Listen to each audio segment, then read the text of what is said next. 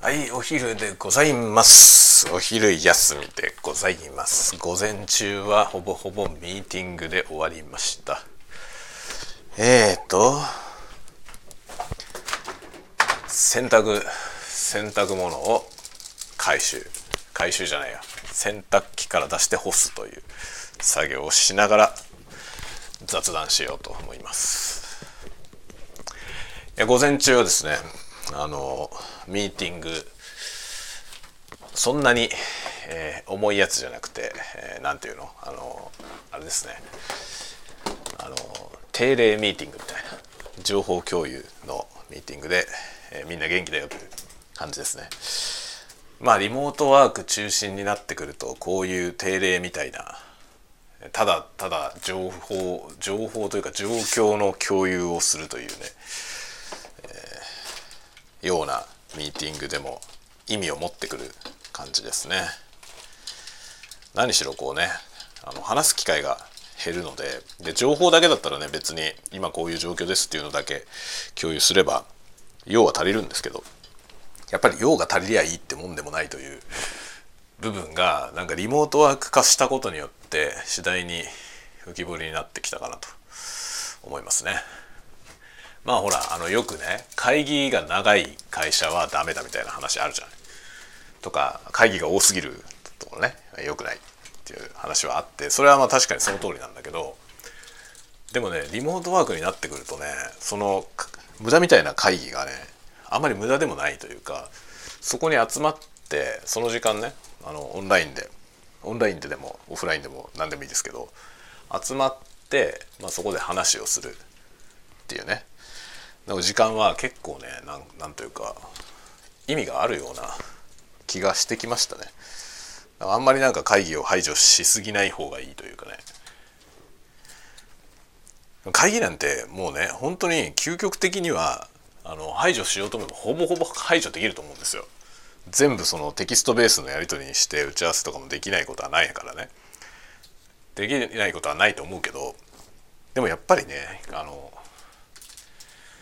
時間同じ時間をね共有して話をするっていうことにはなんかそのねそこで話し合われてる内容だけじゃない何かがあるような気がねちょっとねしてきた。僕は割とねその辺はドライというかさ合理主義だったからあんまり会議なんてねなきゃなくてもいいんじゃねって思ってたんだけどそんなことはないよねってっていうね感じにちょっとね感覚が変わってきましたね。でまあそんなのの会議が、えー先ほど終わりまして。そしてですねちょっとちょっとですね機材をポチっちゃいました。欲しいものがちょっといくつかあってそのうちの、えーいくつかをちょっと購入手続きを行いました。あのねちょっとねいくつか会計をいくつかに分けたくてあの一気に全部注文しないで今日は第1弾という形で注文をかけました。まあ買ったものはねあのおいおい紹介しますが一つはあの USB-PD パワーデリバリーの対応している電源、まあ、充電に使える電源ですね。AC 電源に挿して USB のあの PD 対応のねパワーデリバリー対応の、えーケーブルであの PD 対応機器を充電したり駆動したりできるという電源を、えー注文しました。これがですねあの僕としたことがね もうガジェット好きの僕としたことがね USB-PD ってものをちゃんと知りませんでした僕は。であの子供がですね Chromebook をね学校で貸与されてまあ今札幌市はあの小学生全児童に Chromebook1 台ずつ貸与するということをやっています多分ね札幌市が行政としてやってるんですねで、えー小学校でそれ配られていて、まあ、もちろん普段学校で管理されてるんですけど、まあ、このコロナの状況があるのであの週に何回かね持ち帰ってくるんですね。で週末は結構持ち帰ってきてで家からそのね学校のクラスルームにアクセスしてそこで課題をやるとかっていうことも試験的に行われていますそれは一応全員向けにやってるけど、まあ、自宅にネット環境とかない人はできないからね、まあ、できなくても構いませんという形でできる人はちょっとやってみてねみたいな感じになっています。で、まあ、授業参観がオンラインになったりとかね次第にそういうことがねされていて、まあ、クロームブックってものが割とね身近になってきたんですね。で持ち帰ってくるんですけどあの純正の電源ユニットは全部学校で管理されていてで学校では多分それを1箇所に全部置いてあの一気に充電するというねで多分その授業が終わったら回収して全員分充電して次の日のに備えるみたいなことをやってると思うんですが持ち帰ってくる時はその充電器は貸してくれないわけですよ。ででそのね貸与されてるクロームブックがレノボのやつなんですけどあの USB-PD に対応してるタイプなんですよね。で、えー、学校からのそのねあの児童子どもたちが聞かされてきた話はですねごめんなんかハンガーが起こっ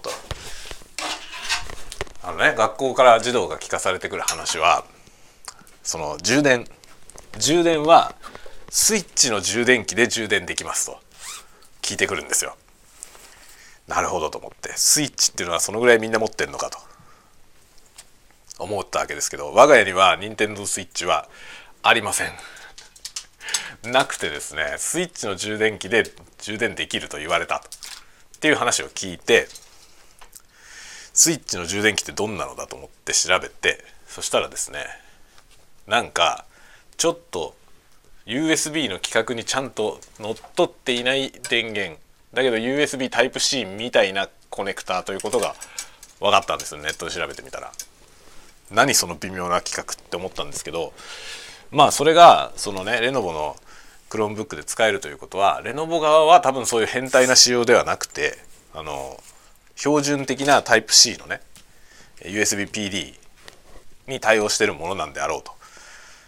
ということが分かりました。それでで僕はですねその PD を分かってなかったんですよ。PD っていうのを知らなかったんですよね。でもまあ要はそのね USB から Type-C のね電源つなげばいいんでしょ。GoPro だってそれでで、ね、充電できるよ。っていう発想だったわけですよ。その程度の理解。もうね今思えば何という雑な理解なんだろうと思うんですけどその雑な理解でとりあえずねうちにあの電源タップ、まあ、いわゆる延長コード。AC のね。その電源タップに USB 端子がついてるやつがあるんですよ。USB の給電ができるよっていうタイプのその、えー、電源。電源タップ持っててで GoPro とかもそれで充電してるんですよね僕は。でそのやつに Chromebook を挿してでちゃんと充電のランプが点灯するんですよ。で充電できるの。できるんだけどねここからが本題なんですけど PD っていうものをちゃんと理解してなかったので僕が持ってるやつは PD の電源じゃないんですよねただ単に USB 給電ができるよというその旧来のね USB のタイプ A のコネクタがついてるんですよね。で旧来の USB 給電。だから5ボルトのあれ1.5アンペアかな。何しろね電流がめちゃくちゃ少ないんですよね。もう超微弱。で一応充電できるんだけど猛烈に時間かかるんですよ。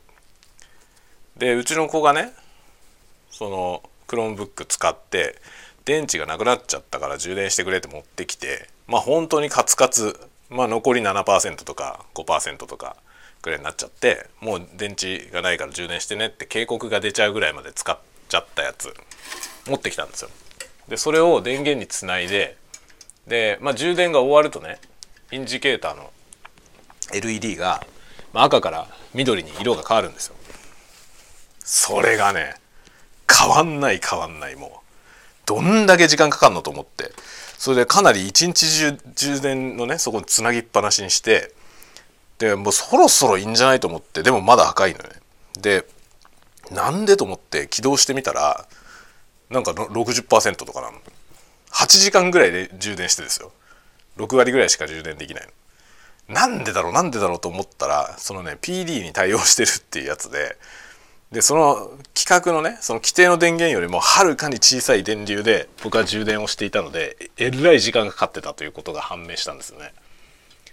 なるほどと思ってだからそのね PD に対応した、まあ、より大電流で充電できる充電器を買えばもっと早く充電できるということが分かったんですよ。でいろいろ調べてその PD っていうのはどうやら Type-C のコネクタと何ていうのかな合わせて計画されてるものであって規定されてるものであってまあ Type-C の端子で提供されるつまり Type-C から Type-C へのケーブルを使って、まあ、その PD に対応したケーブルを使って接続しないと発揮されないということも分かったんだよね。なので僕が今持ってるやつは、まあ、電源タップ最大5アンペアだったかなまで流せるよみたいな感じで書いてあるけど、まあ、USB のタイプ A だしもう微弱なんですね。結局ね。でこれじゃダメだと。でダメなことが分かったんでそのタイプ C の端子で、まあ、充電を給電できるそのね USB-PD に対応した電源を買うことにしたんです。そしたらね今度それはねそのタイプ C の端子でそれを提供できるやつはまあ一つのその充電器というかユニット1個で大体ね1個しか充電できない。要するにそのタイプ C が1個しかついてないんですよ。で2ポートあるやつとかでもタイプ C が1個とタイプ A が1個とかなんかそういうのが多いんでね。で結局のところねその PD に対応した USB のタイプ C が2個以上ついてるような充電器って高いんですよ。高いんですよね。それでいろいろ調べてねまあ電力がねあのまあ言うてもその Chromebook ってパソコンですからパソコンに給電できるようなでかいやつが必要ってことでまあ 65W とかあった方がいいだろうなと思ってね。65W ぐらい提供できるやつ。でしかも2個必要なんですよ。兄弟が2人いるから。2ポート必要だなと思って。で結局その2ポート分の提供できるやつを選びました。で、まあ、ケーブルもね今まで Type-C は僕は GoPro ぐらいでしか使ってなかったんですけど A から C に変換するタイプのケーブルのやつしかないんですよねうちに。ケーブルが。なので CC のやつね C から C に変換するやつのさらに、えー、その大電流に USB-PD の 60W に対応してるケーブルも一緒に購入することにしました。もちろんそれも2本必要。物入りすぎてね笑っちゃうでしょ。クロームブック子供が持って帰ってくるよって言ったらこういうありさまですよ。で兄弟が2人いれば2台必要っていうねこういうありさまです。だから結局1万円以上かかったかな。その給電する充電器1個とそのケーブル2本で1万円くらいになりましたね。1万円超えたんじゃないかな。いやでかいよねこの出費。僕が計画していたいろいろな買い物計画がですねその急に電源買わなきゃいけなくなったことによっていろいろと頓挫しました。マジかよって感じですね、まあ、その電源と、えー、あとはですね自分の機材を1個、えー、発注しました。来週じゃない今週か。今週の木曜日に届きますね。で届いたらちょっと動画にします。あのもう一個のねその僕が頼んだものは ASMR の機材、まあ、自分が使おうと思っている機材なのでそれは届いたらそれを使ってみるよっていう ASMR を撮ろうと思います、まあ、あくまで ASMR を撮りますね。それはね配信やるとしたら配信で使おうと思ってる機材なんですよ。でそれが欲しいなと思ったんでちょっと買ってみました。まあ日頃から多分使えると思う。いいんじゃない？いいんじゃないっていう感じですね。ちょっと楽しみなんですよね。まあそっちは楽しみなんだけどその余計な1万円の出費がでかいよな。あとねその電源周りでねもう一つ分かったことがあってこの間あの GoPro 僕ねあれ何の動画だったかな？GoPro でね ASMR 撮ったんですよ。間に合わせみたいな ASMR をね GoPro で撮ったんですけど撮影中に GoPro が熱熱で暴走して停止しました。っていう問題があったんですよ。でそれはねその撮影してそのねプレビューっていうかさその動画の最初のところでその動画のハイライトみたいなのを編集して見せたんですけどそこでねその GoPro 止まっちゃった直後の映像の部分を切り出して使いまして。止まっちゃったんだけどみたいなこと僕が 言ってる映像があるんですけどね。それ YouTube に上がってるんですけどその後の調べによってですね GoPro の熱停止はバッテリーを内蔵してる時だけ発生する。ということが分かりました。これはね動画を上げてる人がいた。あの GoPro のね撮影時間の検証動画を上げてくれてる人が YouTube でいてその人のやつを見てたらね説明してたんですよ。その熱停止する GoPro が熱停止するっていう問題に関して検証しててどれぐらい撮影できるのかっていうね連続撮影時間どれぐらい撮れるかっていうのを検証してる動画を上げてる人がいたんですけどそれを見たらねまあ僕が僕がやった時20分ぐらいで落ちたんですけどまあまさにそういう結果でしたね。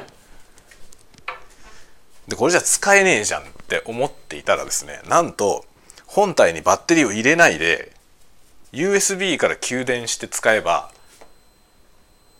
熱停止しないらしいんですよ。でその人は実際にそういうやり方でモバイルバッテリーでその GoPro に給電してね。っていうやり方でそのねちゃんと何ていうのかなタイムラプスでめちゃめちゃ長い撮影とかやってやってたんですよ。検証してたの。で実際に10時間ぐらい連続撮影してる動画が上がっていてまあそれを早送りでね再生したような動画が上がってて。そんなことできんのって思いました。というようなことでありました。あれ今日僕お昼お昼何食えって言われたっけな。なんか言われた気がすんだよな。お昼にこれ食べといてって。言われたような気がすんだけど何だったか忘れちゃったな。参ったなどうしよう。これパンもあんだよな。パンもあってこのパンを食べよっかなって朝思っていたらうちの奥さんに「これお昼これ食べといてほしいな」って言われたよな。忘れたよな。何だったっけな？忘れちゃったな。しょうがねえ。パンパン焼くわ。なんか食べといてほしいって言われたんだよな。忘れたな。完全に忘れた。いやー困ったね。こういう感じですね僕。僕は割とねこう言われたことはすぐ忘れちゃうんだよな。紙に書いとかないと忘れちゃうんですよね。興味のあることしか覚えられないっていう都合のいい脳みそなんで。ね忘れたな。あんた人の話聞いてるって言われるんですよね。こんなだから。聞いてるんだよな。聞いてるんだけど右から左に抜けてっちゃうんですよね。いや全く覚えてないな。何を食べろって言われたっけ。今ね冷蔵庫とか開けてみたけど思い出さないね。なんか日の浅いものっていうかなんだ？あの足の速そうなものだよね。きっと食べといてほしいって言われたってことはね。足の速そうなものなんだろう？どれだろう？なんか食べといてくれって言われたよな。覚えてない。覚えてない。覚えてないから今トーストを焼いてます。えー、何だったっけ？でもご飯も残ってないしね。朝炊いたご飯はもうないんですよ。ないからこれじゃないでしょ。昨日の残りとかもうないしね。全部食べたんだよな。何にも残ってないけどな。僕は何を食べろって言われたんだろう。果たして。分かりませんでした。そしてこのままね。夜、まあ、奥さん帰ってきて「これ食べといてって言ったのに」って言われるやつだよこれ。ね。ああそれだったっけ？みたいなね。とぼけよ そんな感じです。僕は本当にねダメなんですよ。もうダメダメですね。もうなんだろうね自分も本当にね会社で最近ねそのなんか管理職みたいになってくるって話をさ朝したのか今朝。したじゃない。クリエイティブとか言ってても結局ね生涯現役クリエイターではやっていけなくてどっかでこのね管理的なことになっていく。まあ致し方ないよねみたいな話をしたでしょ。でそうなってくると事務能力がね問われるんですよね。僕ね壊滅的に事務ができないんですよ。ものすごくダメなの。書類とかめっちゃ弱いし。何ていうのかなこのねこの書類をやってくださいっつってまあ大体一発で OK にならないね。抜けがあったり間違ってたりとかねする。そんなもん自慢になんないんだけどさ全く。っていうかできる人からすればねその事務事務作業とかって別に普通にできる人が多いじゃない。何しろそのよくほらなんだろうあの派遣とかでね仕事探す時に事務職っていうのはすごい人気が高いとかって言うんですよね。事務職やりたい人多いって。でみんなその事務職やりたい人に聞くとさなんで事務職やりたいのって聞くと事務職楽だからって言うんですよ。僕に言わせると事務職全然楽じゃない。できないからね。全然できないしもうストレスが溜まりすぎて無理なんですよ。あの気にしなきゃいけないことが多いじゃない。抜けちゃいけないしさその抜けのないようにやんなきゃいけないとかチェック項目が多いとかね。うちの奥さんそういうの得意なんですよね。すごいね。なんていうの。バリバリ仕事できる感じじゃないんですよ全然。うちの奥さんあのひょうひょうとしててね。なんですけどそのね事務とかの作業はね抜けなくできるんですよねバシッと。そこはほんとすげえなと思って。僕全然できないからね。抜け抜け抜けでいろんな人に怒られるんだよね。ちゃんとやってくださいとか言って。なめているつもりはないんですよ。ちゃんとやってくださいって言われるんだけどちゃんとやってるつもりなんだよね。だけど抜けがあるんですよね。ダメってことじゃない。そんなやつに管理職とかやらして大丈夫かっていう問題あるよね。だから僕はねそのね事務のちゃんとできる人をちゃんとね社内で見つけてあります。何を偉そうに言ってんだって感じなんだけどあの、まあ、一緒に仕事してる中にね、まあ、人事の人とかでものすごい事務パワーのある人がいてなんか行政に出すための変なものすごい大量の書類とかね僕もその札幌市から受け取ったことあったんですけどもう本社に送ってその人事のねスーパースーパーマンに送りつけて「お願いします」って言ってやってもらったんですけどまあ素晴らしいんですよ。ものすごいなんかね何？あの辞書ぐらいの厚さの大量の書類をもらってねなんか助成金を受け取るみたいな話のやつなんですよ。でまあお金の話だから契約とかいろいろあるわけじゃない。難しい話がいっぱい載ってるその大量の書類が送られてきてでまあ僕はできるできるわけないからさ僕に もうそんなもんね見てみるまでもないですよね僕にできるはずないんですよそんなもん僕にやらしたら多分もうなかなか通らないですね。リジェクトされまくりだと思う。なのでもうできる人に最初から渡してね。こんなものを処理できるやつはもう僕とは違う人種だと 思っています。全くできない本当に。事務は。だから事務職やりたいって人がすごい多いとかさっていう話聞くとねみんなそんな事務できんのって思うんだよね。僕に言わせれば特殊技能なんだけどね事務って。みんなそんなにできんのってすごい思うね。僕一応ねそのオフィスソフトの技能検定みたいなやつあるじゃない？ワードとかエクセルとかの。それはね1級持ってるんですよ。それと事務能力は全く関係ないよ。僕はワードとかエクセルは使える。ちゃんと使えます。いろいろね。ちゃんとそのしかるべき使い方がちゃんと分かって文章が作れるとか表計算もね結構複雑なデータベースも組めるけど事務職はできません。結局ね事務事務職の能力とその事務に使うソフトウェアを使う能力は全く関係ないのよね。だから僕は事務ができる人と組んだらそのソフトウェアの技能は提供できる。技能だけはちゃんと提供できますけどそのね全然事務職はできないね。事務職って言ってるもののスキルってさワードができるとかエクセルができるとかパワーポイントが使えるとかそういうことと全然関係ないよね。そう思いませんか？なんか事務職っていうとさそのワード使いますかエクセル使いますかみたいな話から入ること多いけど違うよね。それ以前のところができてるかの方が問題だと思うんだよね。僕はだからそこができないからさ事務職はもう僕僕事務職なんかやっても多分役に立たない。全く役に立たないと思うな。スカタンどころの騒ぎじゃないですよ本当に。ああトーストを食べようと思ったのに。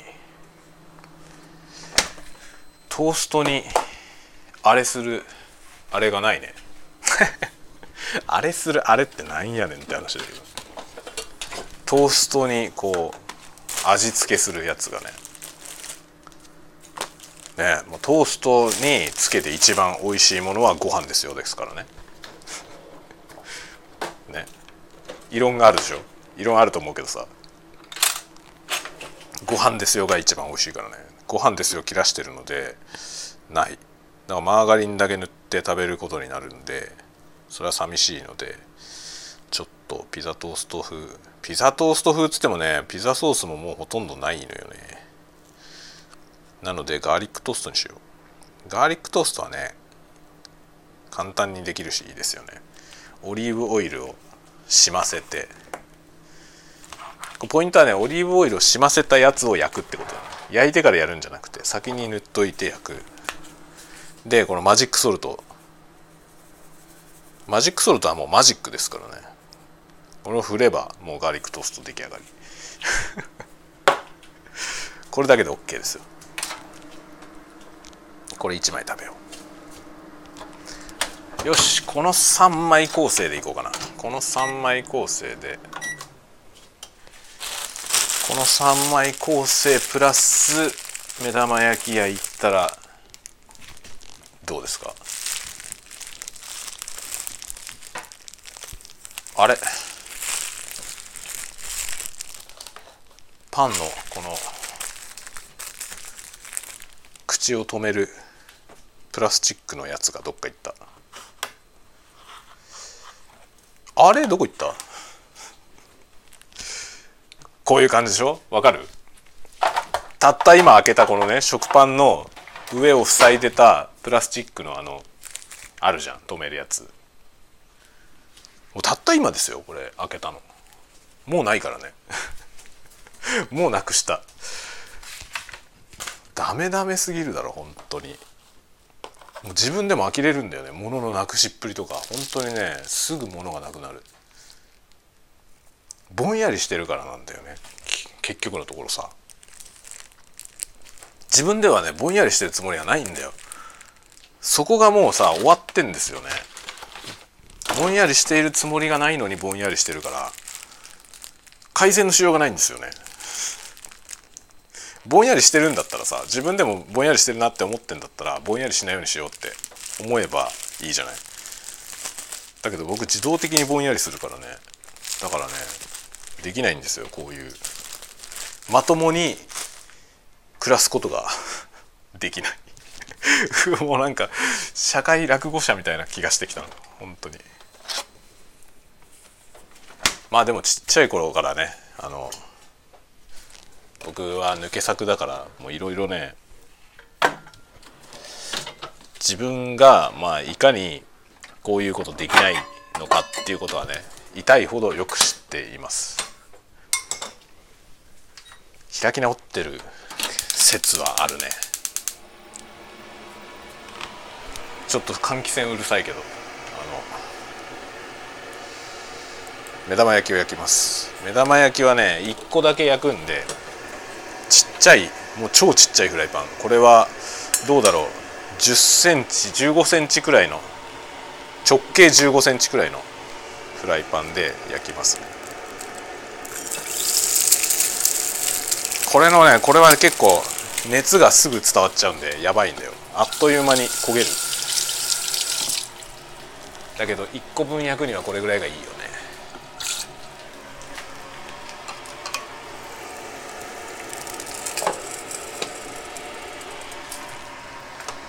だからジムができなくてこういういろんなとこが抜け抜けだから料理もね緻密なものは作れないですね。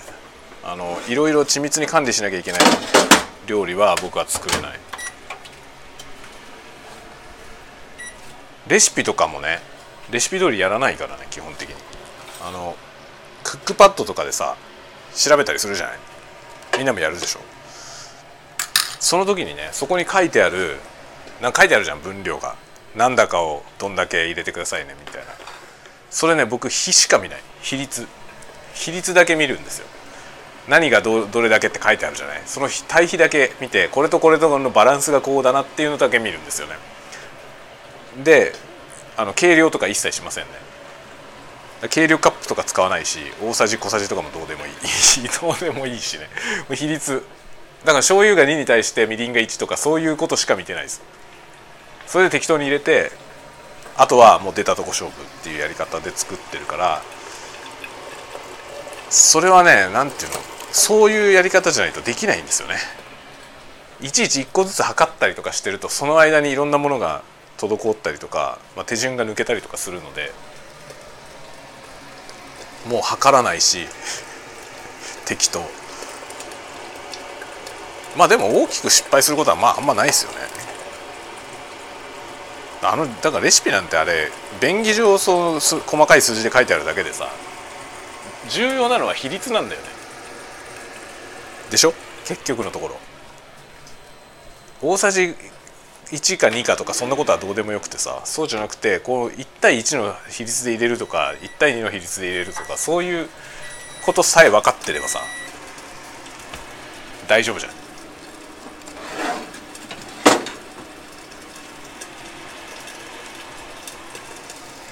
だってさ玉ねぎとかね玉ねぎじゃあ2個とか書いてあるけどどのぐらいの大きさの玉ねぎか分かんないじゃん。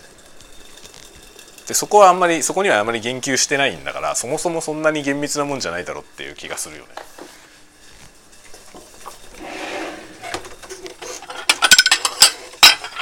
はいということで今目玉焼きもいい感じになってまいりました。いいんじゃない？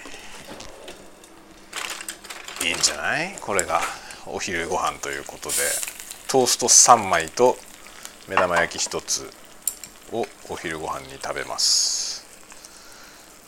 目玉焼きにかけるのは醤油一択。僕は僕はです。僕は醤油一択ですね。それを別に人に主張しようとは思わないけど。絶対醤油がいいよとかっていうつもりは全くないけど、ね、自分は醤油しかかけませんね。この間そんな話したよね。あの目玉焼きに何かけるみたいな話。あれもちょっと面白かったよね。よいしょ。さてご飯にしましょう。皆さんも何か食べてますか？ぜひ何か食べながら聞いてください。したら一緒に食べてるような気分になるじゃん。なるならない。ならないよね。だってライブじゃないしね。じゃあライブでやればいいんじゃないって思うよね。思うわ僕も。だけどねライブでやるとさその反応してくれた人に対して何もレスポンスしないのはあれじゃん。だからそのチャットを見てないといけないんだよね。ライブしてるとね。だからそういうことが可能な時じゃないとライブ配信はできなくて。まあたまにはねなんかそれを条件書いといてさあの実況するっていうのも面白いとは思うけどね。コメントはちょっと返せないけども。まあライブでねリアルタイムで配信してますよみたいな。そんなんでもよければ多分全然できるけどね。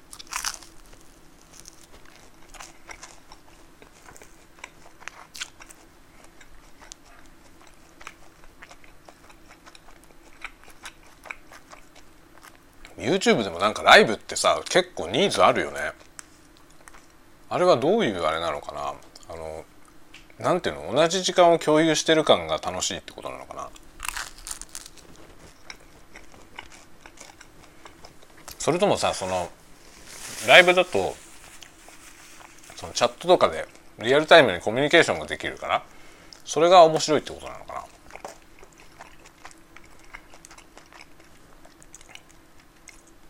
僕自分がライブ人のライブ見てる時にあのあんまりねライブか録画かってこと気にならないんですよね。普通のコンテンツ見てるのとライブ配信見てるのとあんまり変わらずに見てるのよね。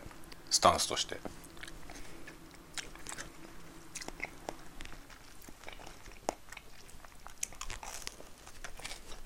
あれチャットとかに参加してるとなんか参加してる感があるのかな。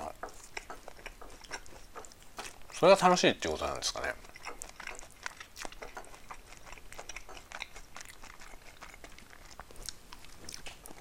それが楽しいんだろうなきっと。やってみようかな。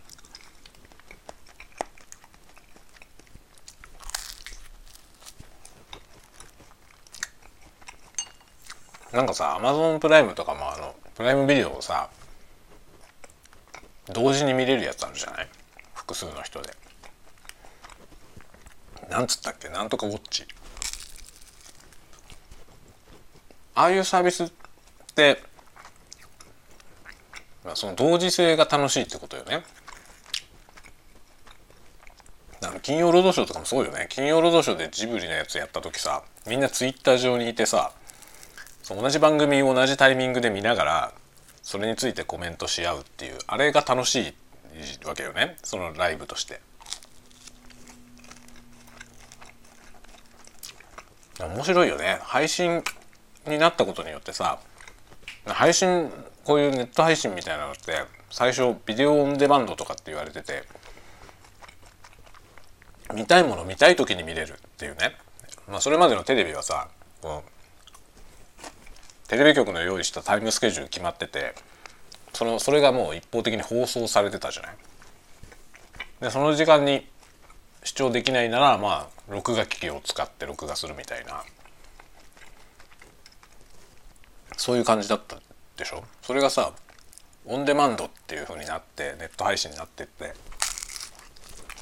その放送に対するリアルタイム性が必要ないっていう状態になったわけじゃん。でそれこそがメリットだったのにそうなってみたら結局今度はライブ配信っていうものが流行ってきてその同時性に価値が生まれるってこれ面白い現象ですよね。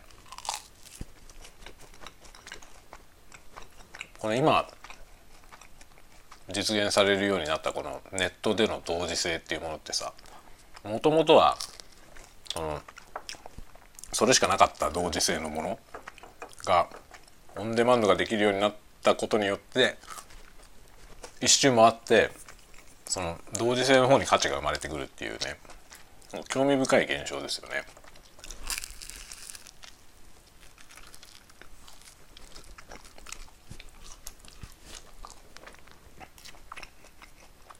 まあもちろんコロナでね加速したっていう要素は絶対あるよね。人と全然会えなくなっちゃったからさ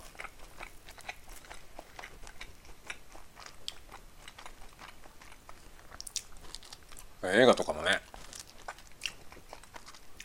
誰かと見たいっていう欲求まあそういうのがあのアマゾンの同時に視聴できるよっていうやつとかで。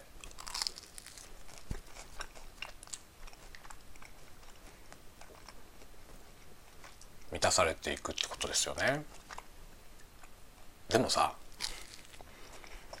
どうなんだろう。僕映画を誰か人と一緒に見たいと思ったことないんだけど。僕映画って基本的に一人で見に行くんですよね。今までものすごい数の映画見てるけど映画館でね。大体年間ねまあ、70本から100本くらい映画館で映画見るんですよね。だから週2本。週1本以上ではあるよね。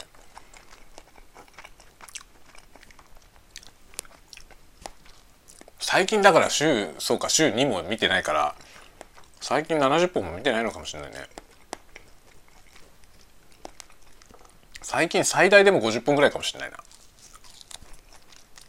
1週間に1本見れば大体52本ぐらいでしょ？1年で。それぐらいがいいとこかな。まあかもしれないんだけど。まあ年間に50本としてもさ10年で50本でしょ？僕40代だからもう。で初めて映画館で映画見たのは10歳ぐらいの時ですよね。もっとあもっとちっちゃかったか。7歳ぐらいの時だな、まあ、それぐらいでそのでも週に1本見るようになったのは二十歳過ぎてからだけど。でも二十歳から考えたって20年でしょ。25年。まあ仮に20年として20年間1年間に50本ずつ映画見てきたとしたら1,000本じゃん。すごくね？そんなに見てんの？アホか？映画館で1,000本映画見てんだね。軽く見積もってもね。いやもう本当にね週に何本も見てた時もあったから若い頃。多分1,000本以上見てきて映画館でね。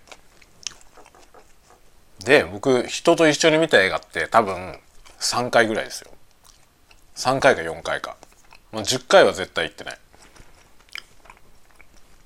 1,000回映画館行く中で10回ないですよ。誰かと映画館行くこと。ほぼない。最近増えたのか。最近子供とつ子供連れてくからもう子供と一緒に行ってる映画が10回分ぐらいあるね。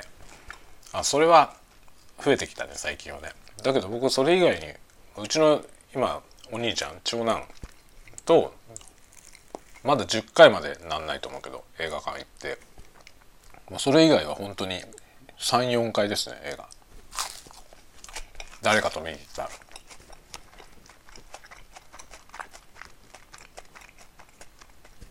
あんまり人と映画見たいと思わないね。なんでだろ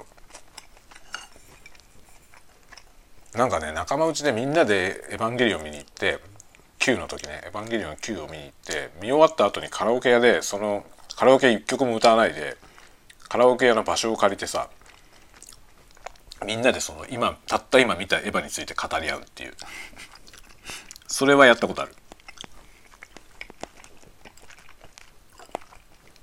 それが1回でしょ？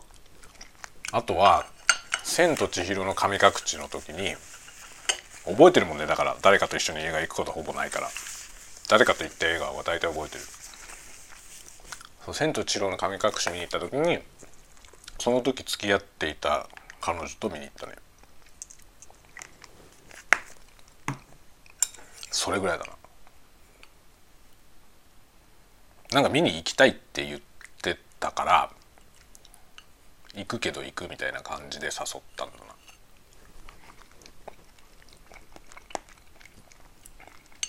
僕はほら映画を見るか見ないかだけであって一緒に行く人がいるかいないかは別にどどっちでもいいから。だからその彼女とかと映画行くにしても俺は行くんだけど一緒に来るみたいな 誘い方だよね。なんか来ないなら来ないで俺は行くんだけどみたいな。それそんなんだからモテないんじゃないかな。っ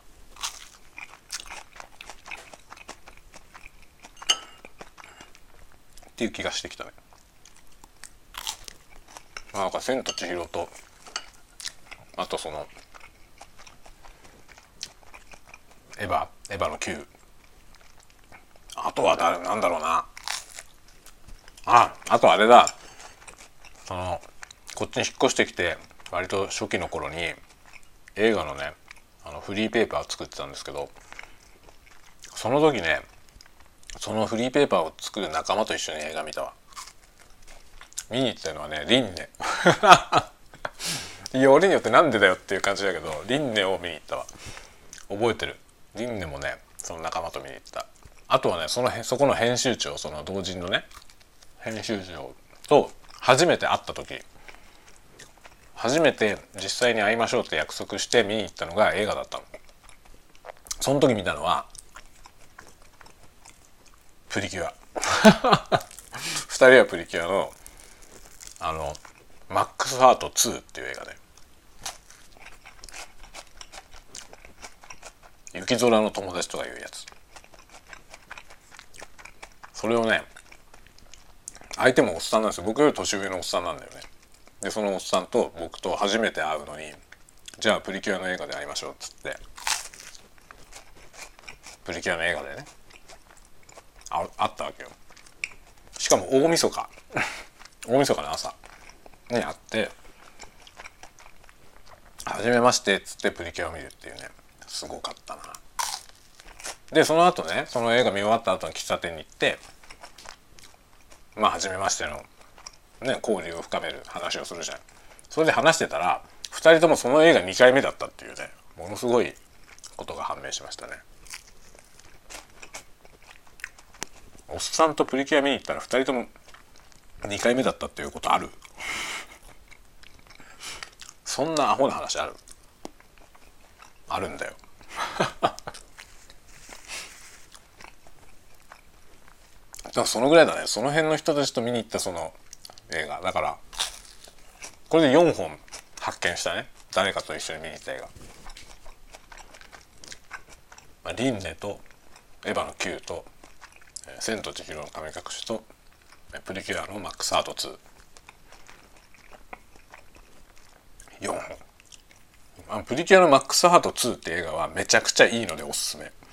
僕はちなみに DVD も持ってます。映画館に2回見に行って DVD も買った。めちゃくちゃいいですよ。2が一番いいね。あの1作目もあるんだけどね。マックス・ハートの 1, 1個目の映画もあるけど僕はもう断然2が好きですね。雪空の友達最高ですから。ぜひ。今見てももう最高だと思うよ。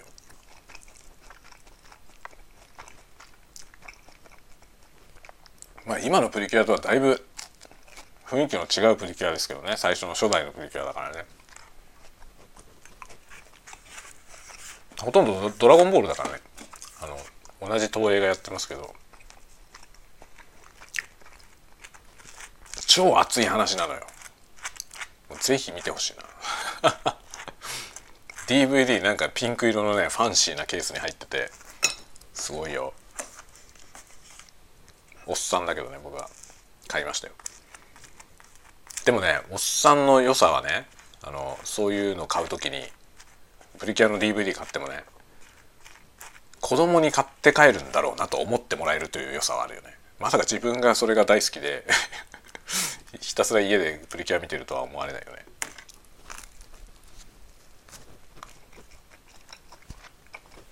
まああのあの映画もう15年ぐらい前だよね。僕が札幌に引っ越してきて最初の多分すぐの頃だと思う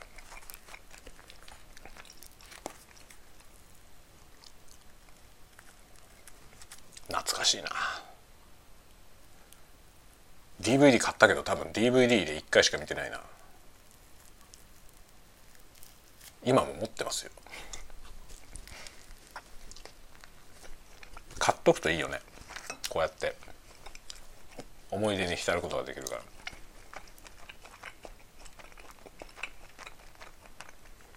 映像見るだけだったら今ねいくらでも配信で見れるけどさ。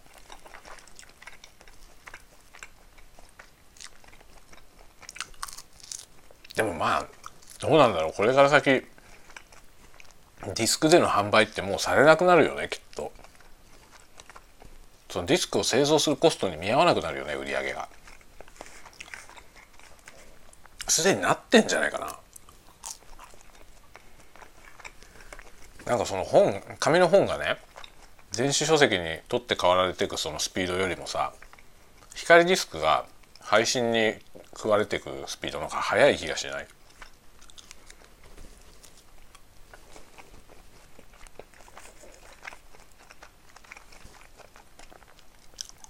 今だからディスクを買ってる人ってさあの DVD とかブルーレイのディスクのことを円盤って呼ぶ分野の人たちだよね。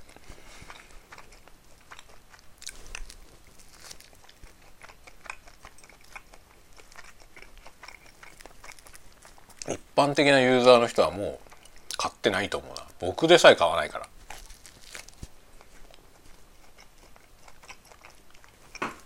うち DVD150 枚くらいありますけどそれだけ DVD 買ってた僕ですらもう何年も買ってないよディスク。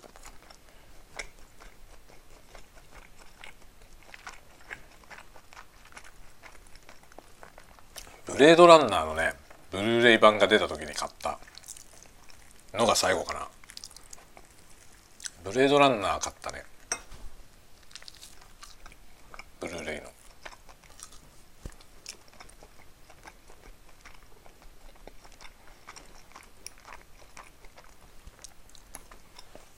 それが一番新しいかなうちにあるディスクで。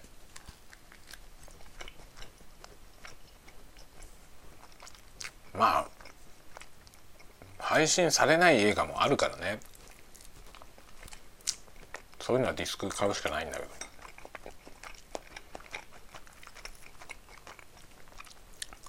でもディスク持っててもさそのディスク見るのだるいんだよね。最近パソコンにもさ光ディスクのドライブついてないことが多いじゃん。そうするとディスク見るハードルもどんどん上がっていくし。まあゲーム機持ってる人はそうか。ゲーム機で見れるのか。プレステとかで。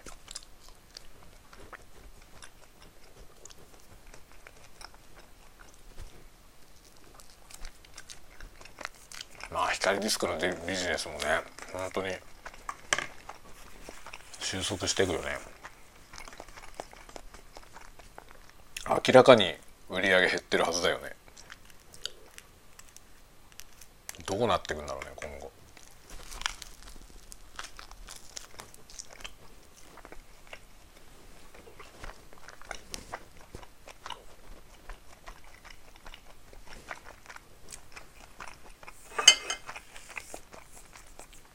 まあ配信だとさプラットフォーム側でどんどん画質が良くなったりするじゃない？4K リマスターとかされた時に配信で 4K が配信されたりとかさ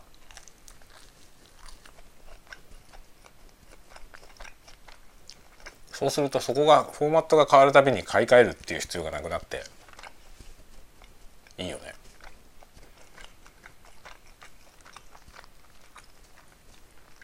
僕ウルトラ Q からウルトラセブンまでさウルトラ Q とウルトラマンとウルトラセブンのボックスセットを持ってるんですけど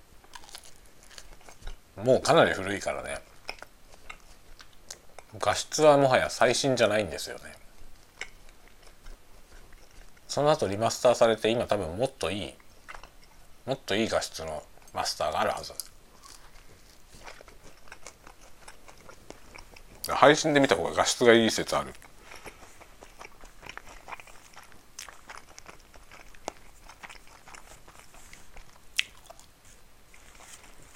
そうなるとあれなんですよね。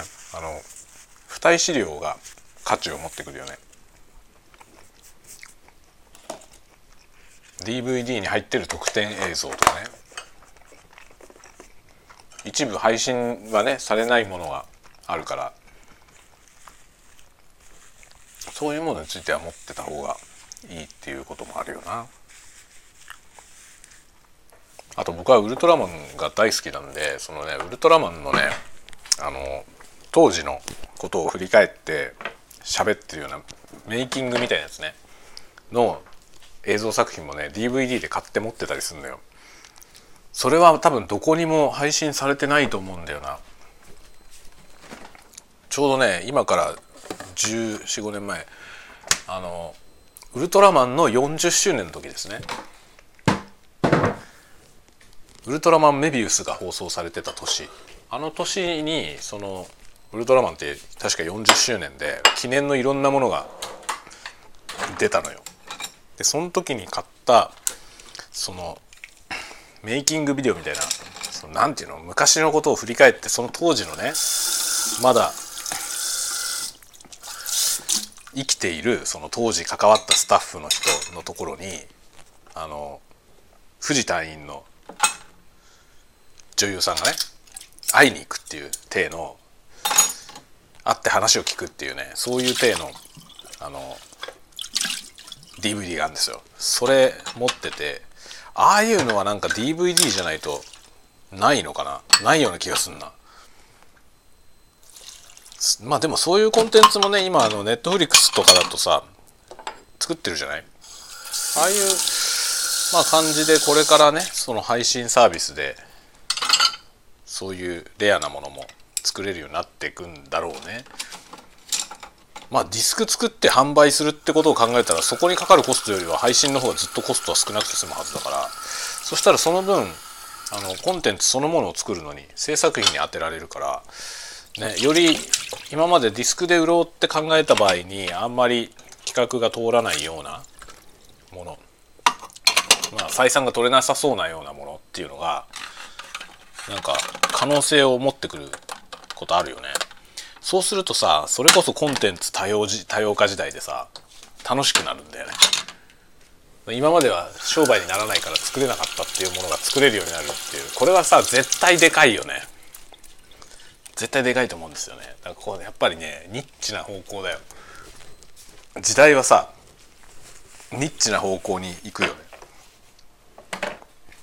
マスに対してのそのクリエーションじゃなくてもっとターゲットの狭いね。まあ二極二極化だよね。何事も多分二極化だよね。そのビッグバジェットのさでかい作品とちっちゃいね超ニッチな本当に限られた範囲だけ届けばそれで成立するっていうタイプのコンテンツと二極化していくよな。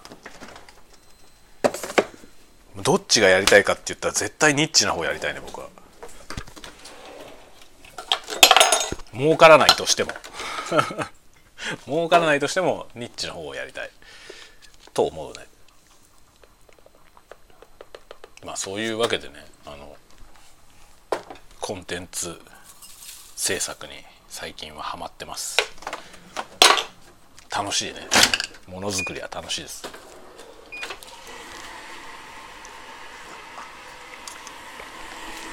よし。昼休み終わりました。洗濯物取り込んでるとそれだけで30分ぐらいかかってさ。取り込むっていうか終わった回り終わった洗濯機から出して干すっていう作業。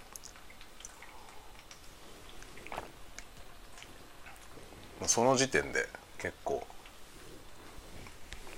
昼休みが半分なくなり。